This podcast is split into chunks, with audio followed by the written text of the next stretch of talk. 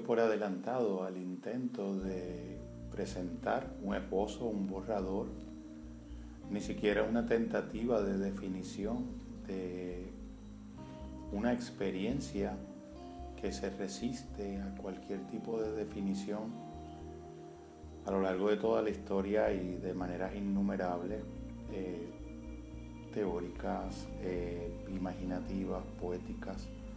se ha intentado fallidamente ese esposo. Eh, al reflexionar y al pensar sobre la experiencia y el complejo fenómeno poliédrico e infinito que es la experiencia de la vida en el amor o la experiencia del contacto directo y cercano con ese multifacético y profundo sentimiento. Pudiéramos decir, si nos preguntáramos por el amor, si es un sentimiento, tendríamos que decir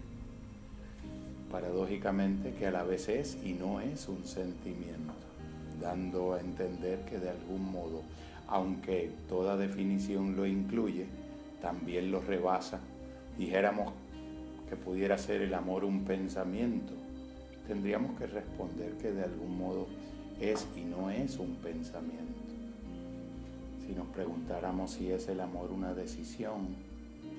tuviéramos que de la misma manera y de igual manera decir que es y no es una decisión. Ya lo mencionara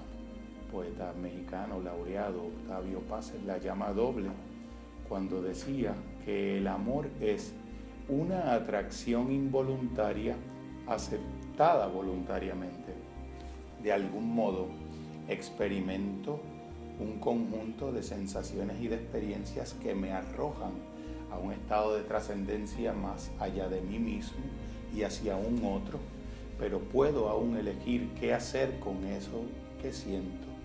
aún en los momentos en los que no pueda ir a las raíces de lo que siento para poder decidir si sentirlo o no. De ahí el carácter trascendente que nos sojuzga, que nos sobrepasa, que sobreabunda y que nos satura, pudiéramos decir, del amor, que es un modo de ir al fondo y al centro más interior de uno mismo y su mismidad para lograr desde ahí viajar y extenderse al fondo y al centro más interior de un otro y de su respectiva más interior mismidad. Un estado de sobreabundancia, de desbordamiento del propio ser y la propia mirada, en el del propio ser de cada cosa, de modo que termina incluyéndola en uno mismo, no sólo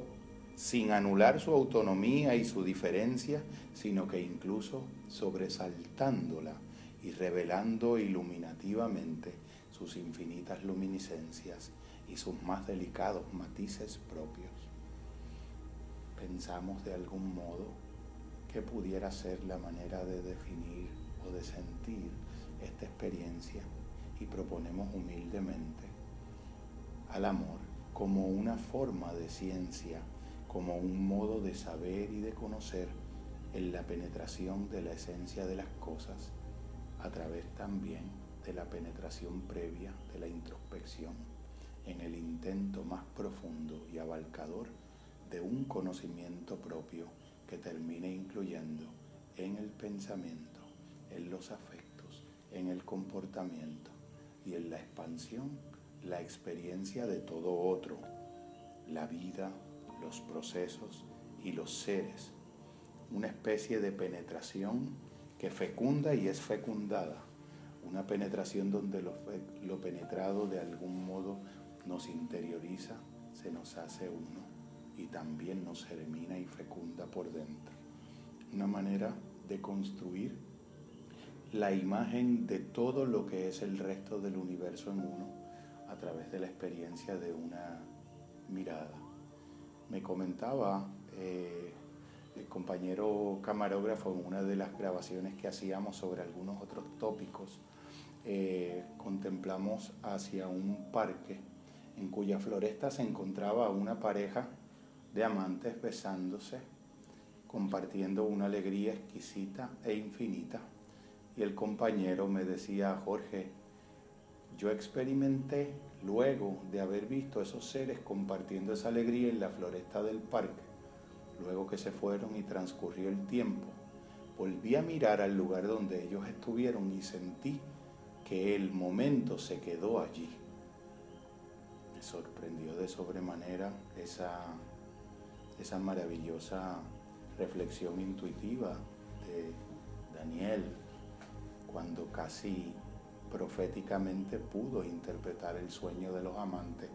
como una experiencia de algo que permanece en el espacio donde el amor ha sido.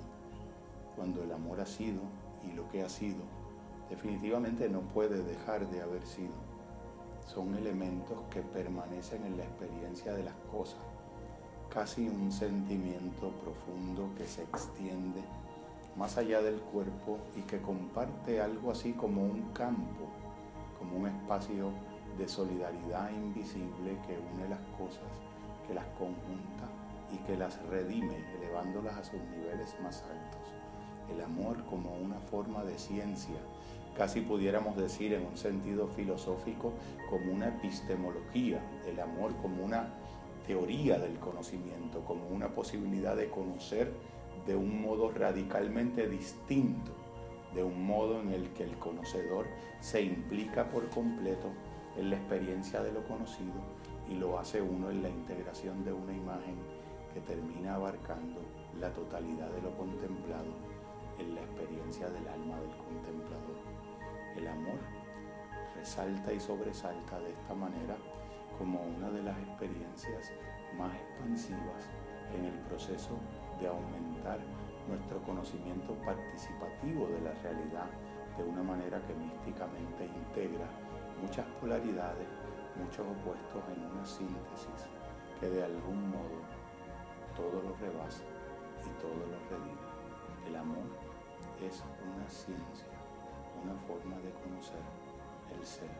de uno y del otro, que de algún modo paradójico son el mismo.